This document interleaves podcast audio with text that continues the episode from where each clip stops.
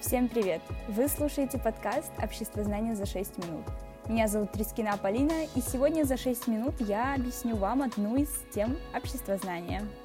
Ну что же, новый сезон не заставил себя долго ждать, и поэтому сегодня мы начнем разбирать с вами новую сферу, а именно социальную, и поговорим уже о социальных отношениях. И, естественно, первый урок мы начнем с того, что разберем характеристику социальных отношений – Человек как биосоциальное существо неотделим от общества. В соответствии с этим он должен уметь налаживать связи с различными общественными группами. Социальные отношения – это совокупность общественных связей между людьми и группами людей, которые протекают согласно существующим социуме законам, ну, по сути, социальным нормам. Поскольку социальные отношения действуют по установленным в обществе порядкам, их внутреннее содержание неизменно – Сохранение стабильности социальных отношений регулируется социальным контролем. Решение свободы за нарушение правопорядка, похвала при его поддержании. Ну, своего рода социальные санкции. Итак, субъект в социальных отношениях – это тот, кто осуществляет отношения. Ну, как правило, и всегда-всегда-всегда это будет человек, либо, ну, какой-то индивид. Объект – это предмет возникновения отношений, то есть из-за чего они возникают. Возможно, это какая-то социальная ценность или еще что-либо. Потребность – необходимость субъекта обладать каким-либо объектом. Интерес – это взаимозначительные и занимательные отношения между субъектом и с другим субъектом. И ценности – это важные значительные идеалы взаимодействующих субъектов. Социальная общность – это реальная группа людей, которая обладает определенными признаками, схожие жизненные условия, единые потребности, наличие собственной культуры, реальная совместная деятельность, система управления и самоуправления действиями группы, осознание принадлежности к социальной группе. Итак, а теперь мы разберем виды социальных отношений. И начнем мы с понятия как контакт. Контакт – это вид отношений между двумя объектами или субъектами без установления глубокой связи между людьми. Каждый индивид может быть легко заменен другим.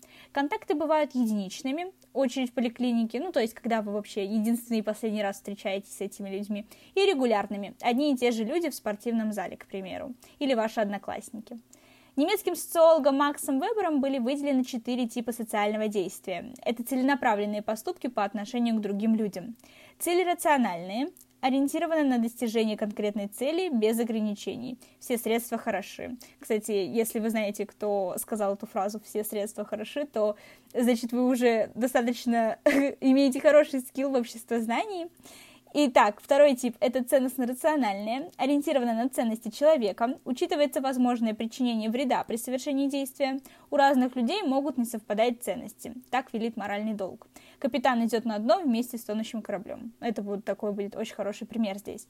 Традиционное – это соответствие устоявшимся моделям поведения, которые не подвергаются критике. Так делают все. Например, празднование Нового года – Аффективное действие – это действие, совершаемое и зависящее от эмоционального состояния человека. Я так чувствую. Мать ругала ребенка, когда он разбил чашку. Ну, потому что по-другому здесь, наверное, поступить было нельзя. Вряд ли мать будет хвалить своего ребенка за то, что тот разбил чашку.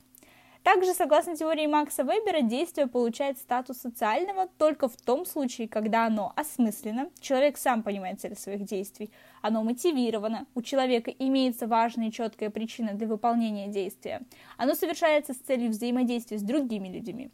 И вот здесь возникает понятие взаимодействия. Взаимодействие – это регулярно повторяющиеся действия людей по отношению друг к другу, глубокая взаимосвязь между участниками. Взаимодействие бывает физическое, например, объятие или пожатие руки, вербальное пожелание спокойной ночи или доброго утра, невербальное кивок головой или когда мы машем рукой, когда здороваемся с кем-то. Это все невербальное. Также стоит разобрать сферы и формы социального взаимодействия. Социальное взаимодействие осуществляется во всех наиболее важных сферах человеческой жизни. Семейной, территориальной, экономической, демографической, профессиональной.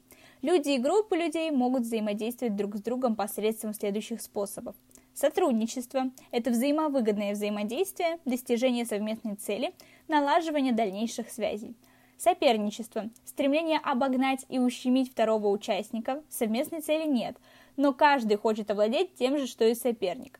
То есть, по сути, у них есть совместная цель, но она очень косвенная, и она направлена на достижение именно самим лицом вот этой цели. То есть, в сотрудничестве у вас одна цель, и вы вместе стремитесь достичь ее. Но при соперничестве у вас, казалось бы, одна цель, допустим, первое место получить вы хотите, но понятное дело, что не бывает двух победителей. Кто-то один из вас получит первое место.